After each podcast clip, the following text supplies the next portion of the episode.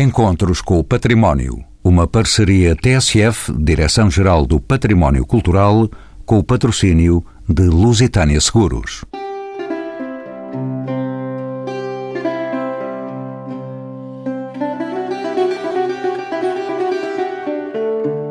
Trazia um desígnio novo quando foi criada em 1796. Chamava-se Real Biblioteca Pública da Corte, tendo como objetivo o acesso do público em geral. Contrariava assim a tendência europeia da época de disponibilizar apenas para sábios e eruditos os tesouros manuscritos e impressos da Biblioteca Real. Isso, infelizmente, não obstou a que a noite do analfabetismo permanecesse em terras lusas por longos anos. Com uma arquitetura moderna, assinada por Porfírio Pardal Monteiro, o projeto do novo edifício da Biblioteca Nacional de Portugal foi aprovado ainda pelo governo de Salazar. A exiguidade do convento de São Francisco já não comportava o acervo de 3 milhões de documentos que hoje estão à guarda deste edifício de 13 pisos, feito de cimento armado, situado no Campo Grande, no universo da cidade universitária. Aqui, neste Centro Nacional de Informação Bibliográfica, residem, entre outras, as publicações recebidas por depósito legal desde 1931 e, no seu interior, repousam mais de 190 espólios de escritores como Fernando Pessoa, Camilo Castelo Branco, Antero de Cantal, Virgílio Ferreira, Saramago e Sofia de Melo Breiner Andressen, entre outros. São convidados deste programa João Pardal Monteiro, arquiteto, é presidente da Faculdade de Arquitetura da Universidade de Lisboa. Maria de Fátima Lopes, licenciada em Antropologia Social, com formação técnica em Biblioteconomia e Arquivística, coordena os trabalhos de arquivo da cultura portuguesa contemporânea. Ana Cristina Ferreira e Silva, licenciada em História, com pós-graduação em Ciências Documentais, é responsável da área de manuscritos. Pedro Miguel de Aguiar Mesquita, licenciado em História, com pós-graduação também em Ciências Documentais, é responsável da área de impressos, Serviço de Coleções de Reservados. E Maria Inês Cordeiro, licenciada em História, com pós-graduação em Bibliotecária e Arquivista, doutorada em Ciências da Informação pela Universidade de Londres, é desde 2012 diretora-geral da Biblioteca Nacional de Portugal, a quem pergunto de onde vêm as coleções e fundos que compõem o vasto acervo deste equipamento cultural. Bom, apesar da biblioteca só ter sido fundada em 1796, os fundos recuam até um tempo anterior à nacionalidade. O documento mais antigo é de 1010.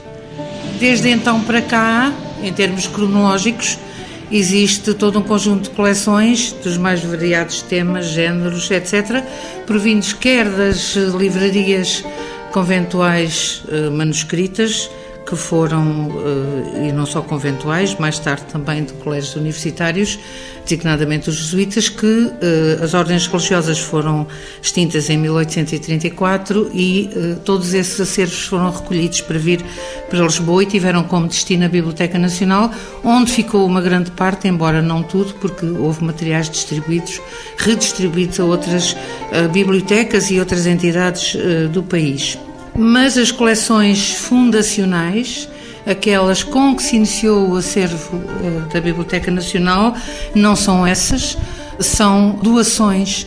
De que devo uh, referir a doação de Frei Manuel do Cenáculo, arcebispo de Évora, da sua coleção particular, a Biblioteca da Real Mesa Sensória, ela própria já tinha incorporado as coleções de uma boa parte das livrarias eh, dos eh, colégios jesuítas, depois da sua extinção, e outras doações importantes que, à altura da fundação da biblioteca, ou pouco depois, foram feitas, designadamente da Casa dos Clérigos da Divina Providência, chamados Teatinos, de onde vieram coleções também muito preciosas. Isto para dar, assim, a primeira ideia da proveniência das coleções. Depois da República, já pelos anos 20, há, algumas compras importantes, designadamente o Cancioneiro da Biblioteca Nacional, que foi adquirido em 1924.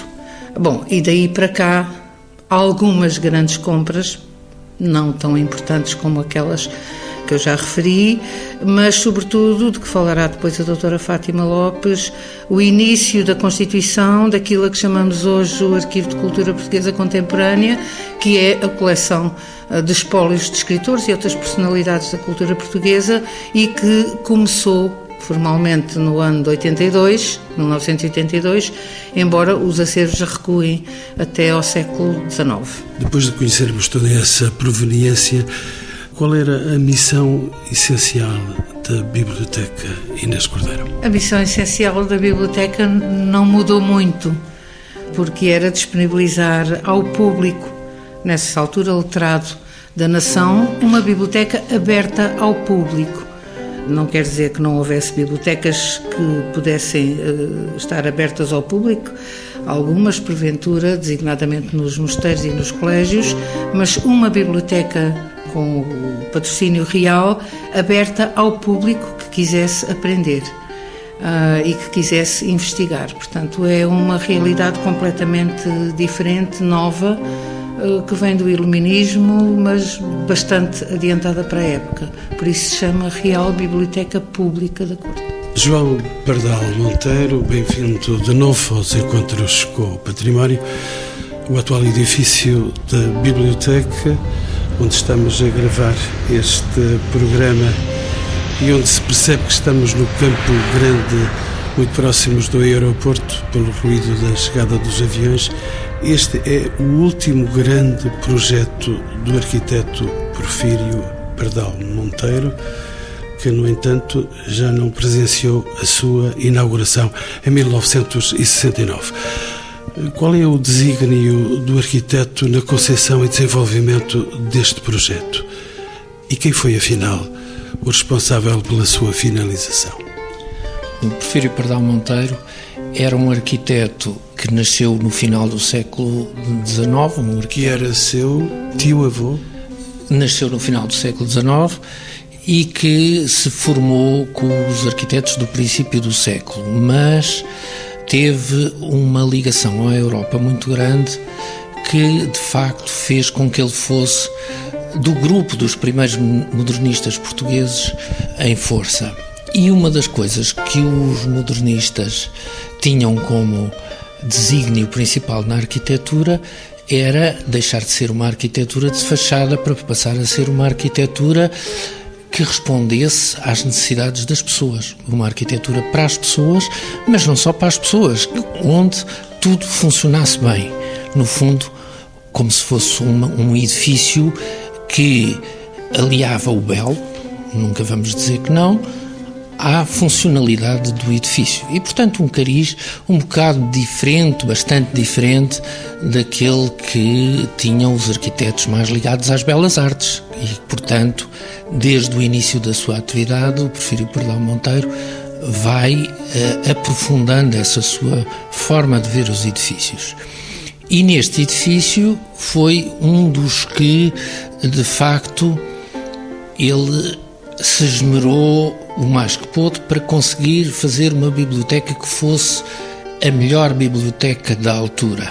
Ou seja, foi ver todas as bibliotecas na Europa antes de começar a fazer uh, esta biblioteca.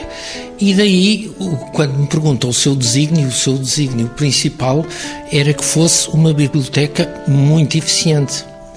Quando ele começou a fazer o projeto, a biblioteca estava no, no, no edifício do Convento de São Francisco, no Largo da Biblioteca Pública, onde os livros tinham sido roubados, vandalizados, comidos pelos bichos e, portanto, a biblioteca era um desígnio de todos os diretores eh, do século XX fazer um novo edifício que, obviamente, foram transmitindo. A, a biblioteca começou a ser feita em 1951.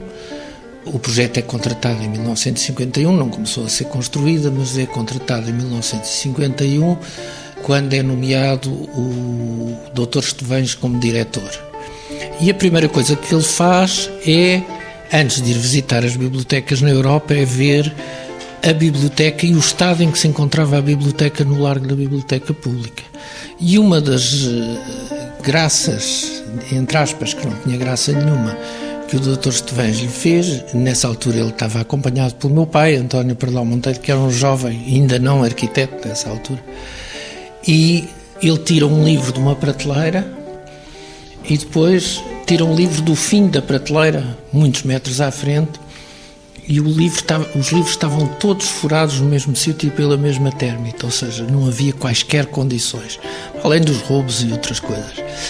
Eu estou a falar disto porque para se perceber que no fundo era uma equipa toda empenhada em fazer um edifício que fosse exatamente construir uma biblioteca de raiz que fosse completamente diferente do que havia até ali e que fosse a biblioteca ideal, ideal dentro do que se podia fazer. Na sua condição de arquiteto, deixe-me observar ainda consigo a funcionalidade, a qualidade destes espaços onde estamos, a luz e o design de interiores parecem ainda hoje tão atuais como a data da sua construção. É assim, quase 50 anos depois que o seu tio-avô iniciou a construção, lançou o projeto desta biblioteca.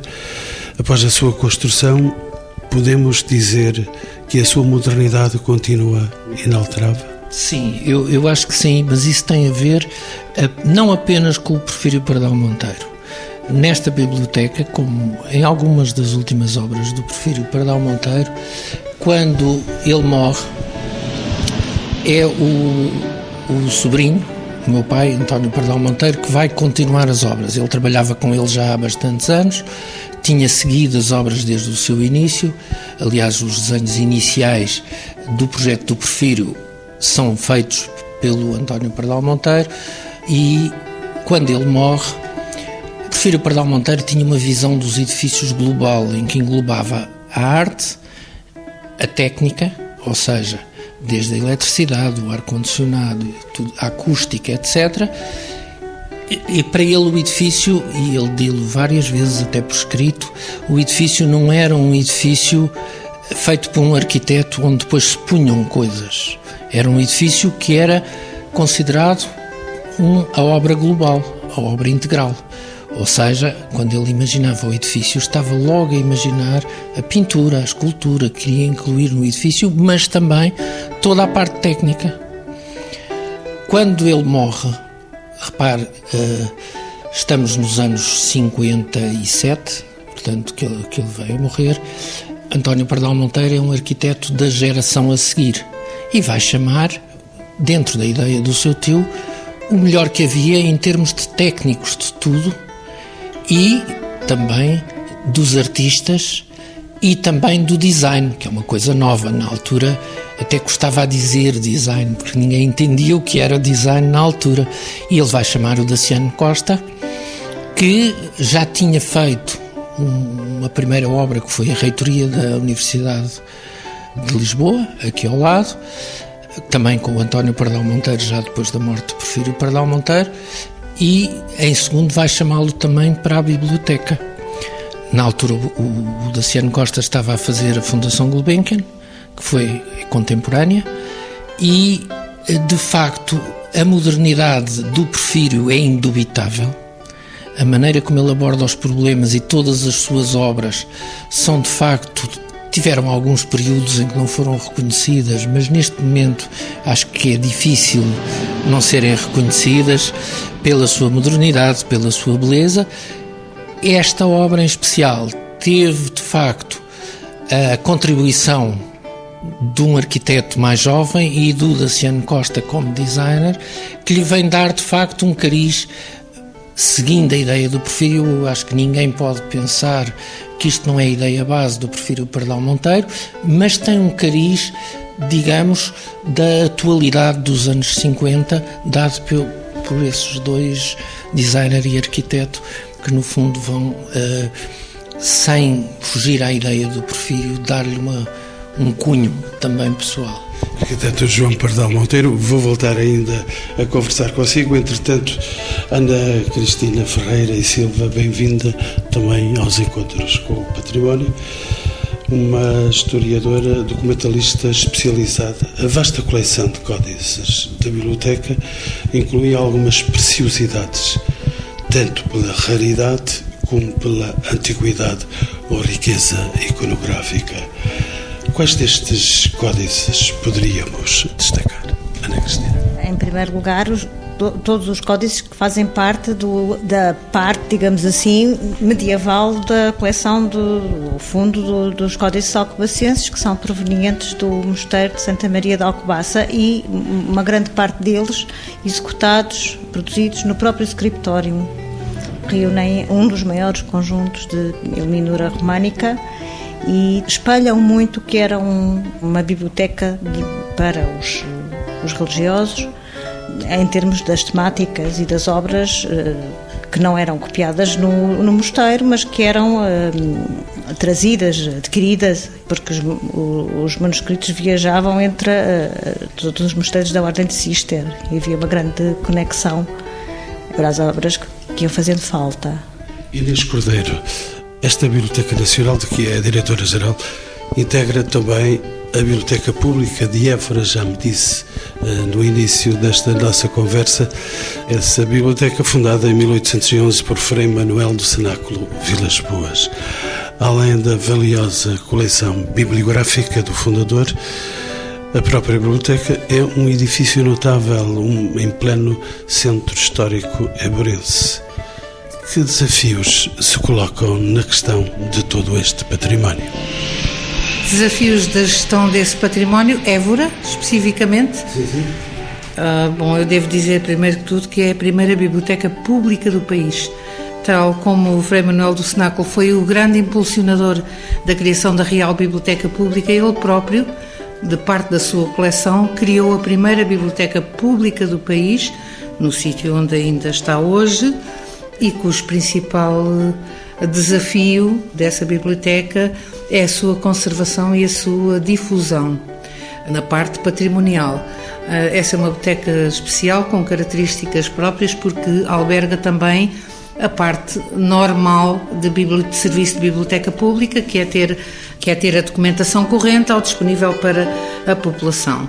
É uma biblioteca que recebe depósito legal, que eh, naturalmente desde há muitos anos que eh, sofre problemas diversos de alojamento de tanta uh, documentação. No entanto, o principal desafio começa por ser aquele que vamos concretizar a partir deste ano, que é ter uma boa casca, ter o, o seu edifício reforçado, restaurado uh, e em condições de conservação que vão começar a poder ser melhor asseguradas e de, também de alojamento dos serviços. Esse é o único edifício daquele centro histórico, penso eu, ou pelo menos é aquele que dá mais nas vistas, que não tem obras há mais de 80 anos. Maria de Fátima Lopes, antropóloga e arquivista, bem-vinda também aos Encontros com o Património. Como sabe, a Biblioteca Nacional tem uma programação dinâmica, centrada em exposições e mostras bibliográficas mas também em espetáculos, conferências e concertos. É importante esta atividade, pergunto-lhe, além de, dos investigadores e estudantes, quem frequenta esta biblioteca? Eh, acabou de dizer, é investigadores e estudantes, eh, gente candidata ao estatuto de investigador. Mais uma presença no programa, bem-vindo Pedro Miguel de Guiar é historiador, responsável da área de impressos, o serviço de coleções dos reservados. Deixe-me referir-se a uma das exposições mais recentes aqui. Tem por tema 550 anos do nascimento de Gutenberg, exibindo um dos exemplares da sua famosa Bíblia, pertencente à coleção da biblioteca. É este um dos documentos mais importantes do seu acervo. De que forma é que um dos primeiros livros impressos no mundo integra o espólio da Biblioteca Nacional? É pelo menos um privilégio. É um privilégio e é um privilégio muito raro porque só há 49 em todo o mundo. E, portanto, um deles está cá, é o exemplar primordial da coleção de reservados impressos, uma vez que é o primeiro impresso conhecido no mundo, e portanto é a base, da, é, é o ponto de partida para a coleção de reservados impressos. Como disse e bem, está neste momento uma exposição muito interessante que parte dos primórdios da imprensa com Gutenberg e fazendo um pequeno périplo pela imprensa inicial internacional, mas focando também no caso português e no desenvolvimento da imprensa portuguesa. Inês Cordeiro, estava a dizer? Uh, sobre a da Bíblia de Gutenberg, aliás, eu não referi anteriormente, mas há duas compras muito importantes feitas pelo primeiro bibliotecário. Elas são, ao mesmo tempo, importantes como património, mas também simbólica, simbólicas do que eh, se entendia, do que ele entendia que deviam ser uh, pedras fundamentais da Real Biblioteca Pública. Uma delas foi a aquisição desta Bíblia em 1804 ou 1805, é, é por aí que esta Bíblia foi adquirida de propósito para aqui, por encomenda.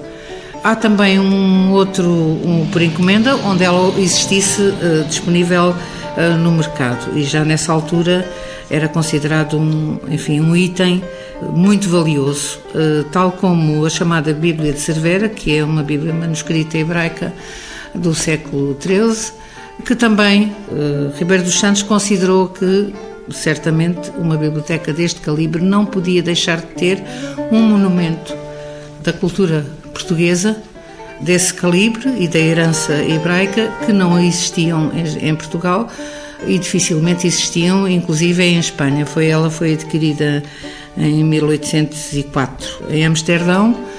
Não sabemos a exata proveniência dela, mas temos toda a correspondência que explica como é que foi rapidamente adquirida nessa altura e por uma verba bastante significativa e com pouca burocracia. Devo dizer que, se calhar, uma coisa equivalente hoje em dia seria bastante mais demorada e complicada de adquirir do que foi em pouco mais de um mês. Teríamos pelo menos eh, alguns travões da parte do Ministério das Finanças, com certeza.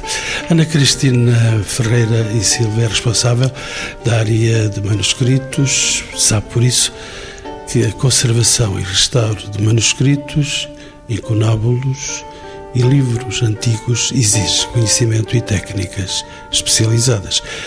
Como é feito o tratamento e manutenção de todo este espólio? Existe um laboratório para esse fim, com esse objetivo? A Biblioteca Nacional existe, com técnicas especializadas, sim. Nós não fazemos uh, esse tipo de trabalho, nós só zelamos pela, evidentemente, pelas condições uh, adequadas para a conservação das coleções, nomeadamente as, as, espécies mais importantes e valiosas uh, que estão já na Casa Forte, desde que foi construído, desde que o edifício novo foi inaugurado, que se transferiram para lá as espécies mais sensíveis e mais as coleções mais, mais valiosas. Maria de Fátima Lopes também é coordenadora de vários projetos de inventariação de espólios literários. A Biblioteca Nacional é também depositária de vários espólios literários. De que autores falamos? E como se processa todo o trabalho de organização e inventariação destes espólios? O meu espólio também poderá vir para aqui, se me permite a pergunta. Porque não? Eh, basta fazer uma proposta da Biblioteca Nacional, analisaremos, enfim, fazemos, faremos uma avaliação prévia, analisaremos a questão e a senhora diretora, no, finalmente, eh, enfim, despachará de acordo com a, enfim, as características do, do espólio. Penso que o fará uh, favoravelmente.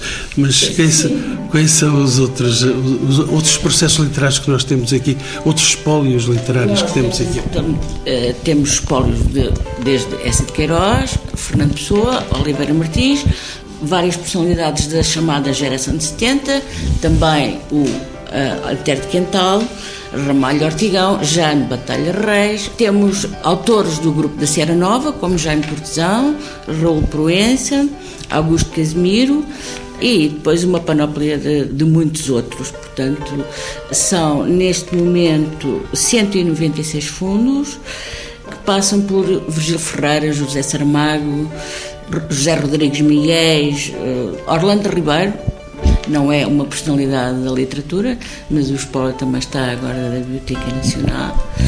Enfim, e algumas mulheres, da totalidade, apenas 20 são personalidades do sexo feminino, mas temos cá o espólio da Sofia de Melbraga, Anderson, da Maria Lamas, de Irene Lisboa, de Ana Atterley, da Aliette Galhós, a investigadora pessoana, Elinda Guimarães, uh, Maria de Lourdes Belchior, Francine Menoá, portanto, Luísa, Luísa Ducla Soares, uh, uma autora que ainda, felizmente, é viva, mas, portanto, já entregou parte do seu espólio, já fez a doação e entregou uma parte do seu espólio à Biblioteca Nacional.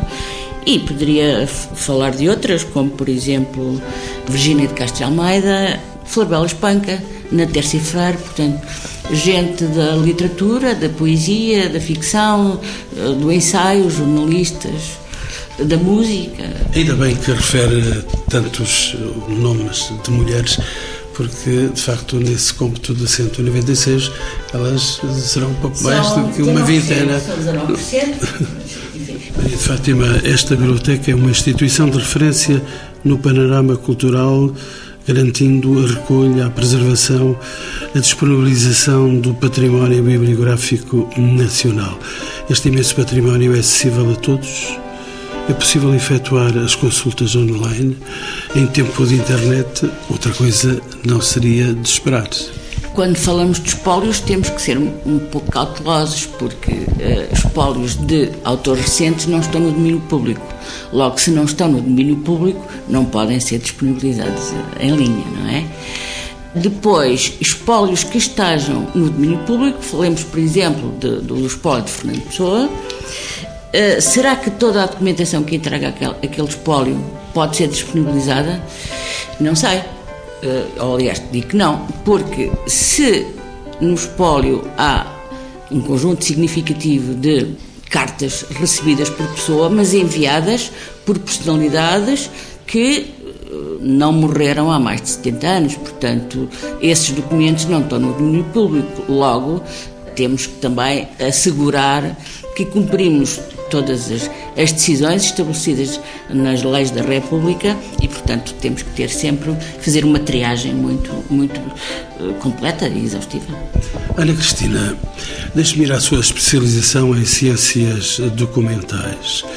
Exemplares raros e frágeis que se encontram aqui, como o cancioneiro da Biblioteca Nacional, que já aqui foi citado, ou a crónica da tomada da cidade de Lisboa podem ser consultados presencialmente.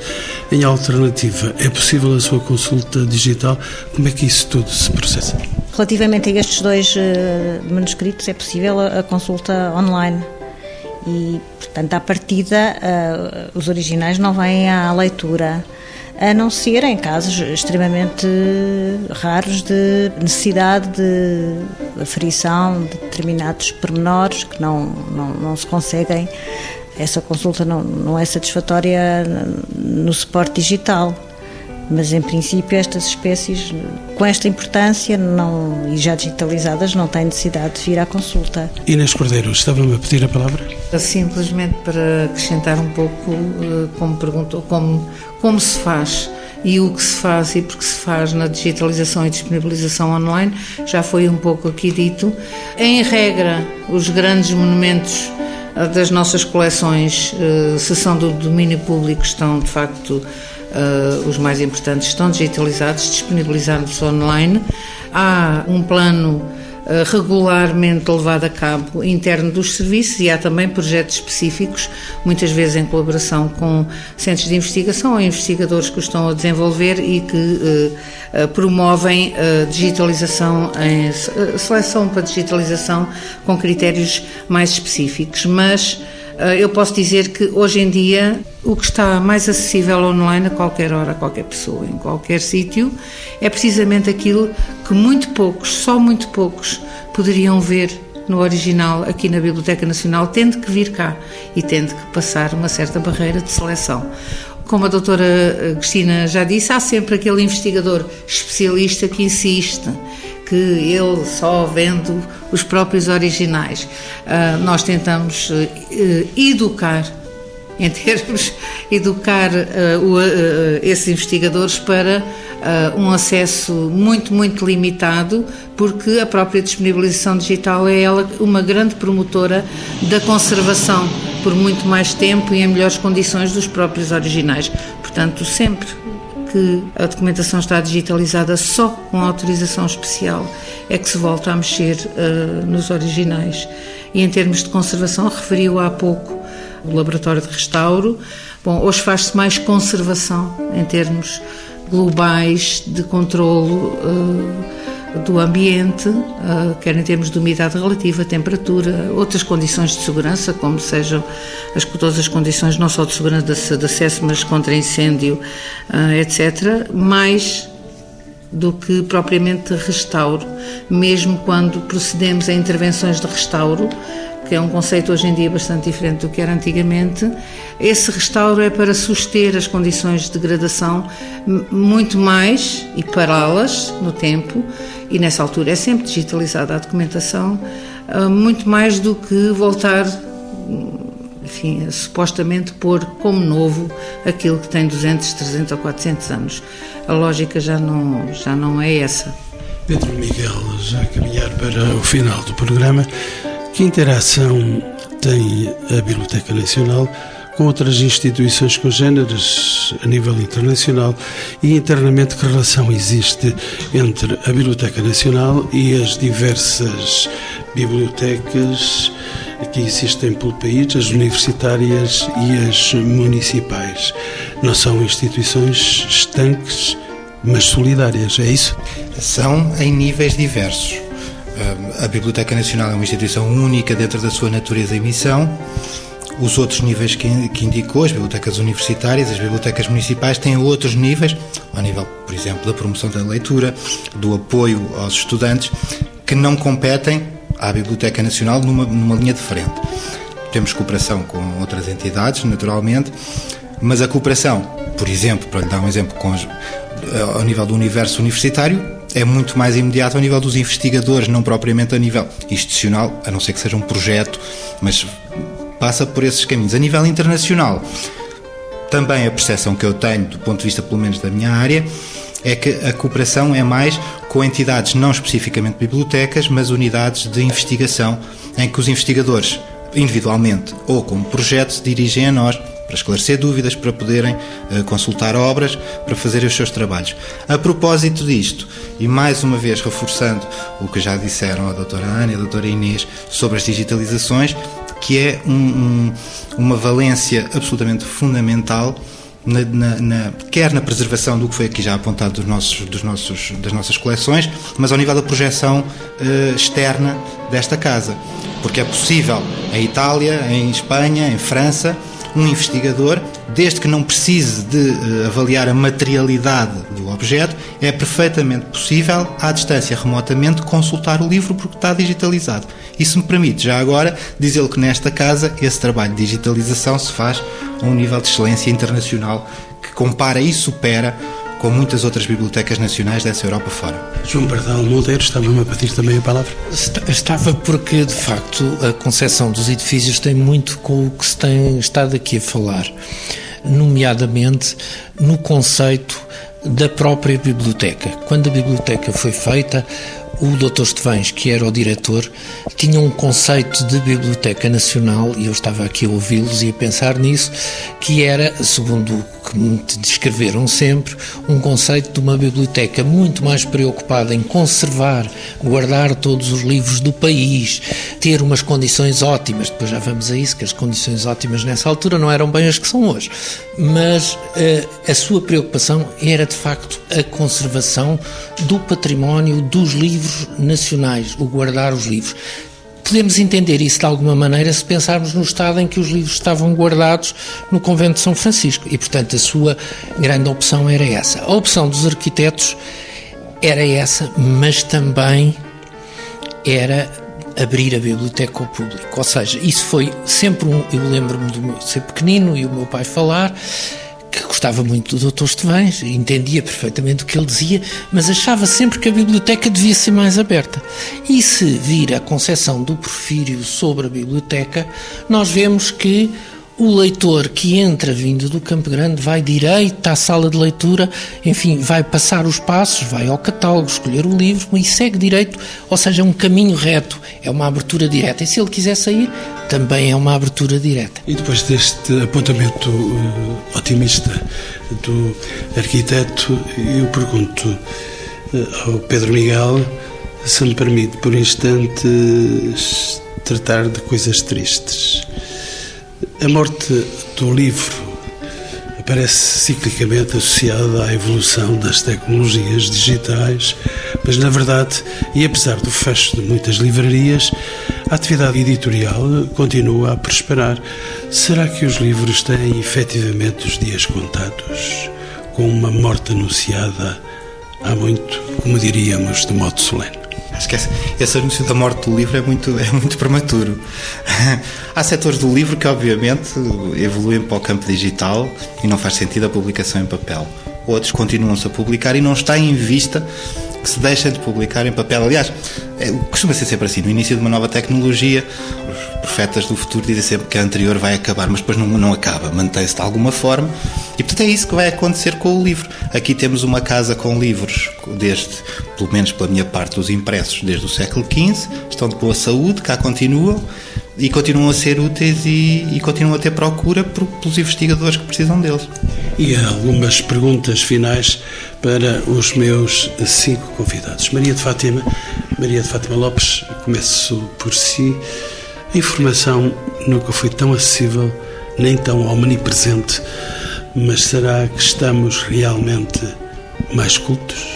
Uh, não sei. Uh, o que nós somos hoje, a história o dirá uh, a seu tempo. Uh, sei que o papel, o nosso papel enquanto instituição é contribuir para a transformação do conhecimento. É isso que nos move todos os dias e é para isso que trabalhamos. Temos desde os manuscritos de Alcobaça até ao manuscrito do Alberto, por exemplo, do poeta Alberto, que é dos mais novos que aqui estão, são interrogados, estudados pelos nossos investigadores. É essa uma das nossas funções. Pedro Miguel, e na sequência do que estávamos a dizer, acha que os portugueses leem mais? Não, bem, provavelmente leem. Os níveis de analfabetismo baixaram tremendamente, ainda bem, e portanto provavelmente leem mais. Não sei se leem bem, se não, mas pelo menos leem mais, com certeza, sim. Ana Cristina, que papel pode ter a Biblioteca Nacional no estímulo da leitura? Biblioteca Nacional já tem um papel importante no estímulo da leitura, na medida em que uh, torna acessíveis para, para o mundo todo obras que são absolutamente excepcionais, como é o caso do, do, dos fundos mais antigos que estão digitalizados uh, sistematicamente. E essa, essa, é uma abertura que não seria possível sem este salto que a instituição deu uh, nos últimos anos para tornar acessível uh, os nossos maiores tesouros, nomeadamente todo, todo a livraria de Alcobaça e, e grande parte da coleção de iluminados e acha que a gente nova está suficientemente estimulada para a leitura? Uh, surpreendentemente, nós temos pedidos de, de reprodução e de consulta de, de, mais variadas idades e porque as pessoas estudam mais e mais diversificadamente as facetas do, do, dos manuscritos. Pedro Miguel ia-me dizer? Ia a dizer, intervindo neste, neste sentido e ligando com uma ideia que o o senhor arquiteto também já tem dito que esta casa funciona como uma máquina para o fim a que se destina e que as bibliotecas também são uma máquina. A Biblioteca Nacional não se vale por si própria, a esse nível que falou da, da divulgação da leitura, da promoção. Há toda uma série de outros patamares que são as bibliotecas escolares, as bibliotecas municipais públicas, as bibliotecas universitárias, e tudo isto é um leque que se coordena entre si a função da Biblioteca Nacional, que já é no patamar mais elevado, que é de preservação, conservação patrimonial, exatamente. Portanto, já não estamos no nível apenas da promoção da leitura. Eh, João Pardal Monteiro, na sua opinião, esta biblioteca, desenhada pelo seu tio-avô, é suficiente para este país? É suficiente para este país? Acho que a direção da biblioteca que, que é que deve responder a isso. Eh, eu parece-me que sim, com esta ampliação que foi feita, eh, especialmente o que as pessoas perguntam muitas vezes é se uma biblioteca com esta idade continua a responder às necessidades do país. E eu sobre isso posso lhe dizer que já visitei as bibliotecas, muitas das bibliotecas nacionais europeias, e que nós, com esta biblioteca, com esta provecta idade, continuamos a ter um tempo de chegada do livro ao leitor, desde que o leitor pede o livro até que se senta na, na sala de leitura e o recebe, continua a ter um tempo de chegada que é imbatível por quase todas as outras. Só vimos uma biblioteca, pelo menos das que eu vi, só vi uma que tinha um tempo de leitura igual ao nosso, não melhor, igual. Uma biblioteca nova de Frankfurt, na altura em que eu vi era nova, e portanto a tal máquina continua a funcionar. Em relação ao aspecto fundamental da arquitetura, eu acho que o edifício continua a se impor pela sua personalidade e essa não tem a ver com a máquina que ele tem dentro, não tem com os três caminhos, o caminho do livro, o caminho dos eh, funcionários e o caminho dos leitores que existem cá dentro, como se fosse uma caminhos quase independentes e funcionais. Isso é uma parte que está bem estudada desde o início e, portanto, que continua a funcionar passados estes anos todos. A parte uh, de imagem do edifício, essa acho que é imbatível porque o tempo tem-nos trazido um, um carinho a nós, uh, lisboetas, um carinho pelo edifício da biblioteca e esse é mais emocional do que funcional e aí penso que é imbatível. Senhora Diretora Inês Cordeiro, que é doutorada em Ciências de Informação pela Universidade de Londres, na sua opinião, e esta será a sua última palavra neste programa, na sua opinião, esta biblioteca cumpre cabalmente a missão para que foi erguida? Cumpre cabalmente, mas poderia cumprir cabalmente significa uh, não deixa em vazio nenhuma das suas missões cumpre melhor umas, designadamente a de recolha de tudo o que é publicado em Portugal, através do, do, depósito legal, isto desde 1805, se não considerarmos a Real Mesa Censória, que no fundo também funcionava um pouco, uh, recolhia o que era uh, impresso para depois ser autorizado, uh, no mesmo sentido de ter a memória escrita da nação. Gostaríamos de poder cumprir melhor um, um outro aspecto da missão que é mais difícil, e que é adquirir tudo o que se publica lá fora sobre Portugal ou de autores portugueses. Essa parte é difícil não só do ponto de vista metodológico, mas também, sobretudo, do ponto de vista uh, financeiro. E não deixe de vir à Biblioteca Nacional, apesar do incómodo tecnológico dos aviões que aterram aqui, ao lado, na Portela.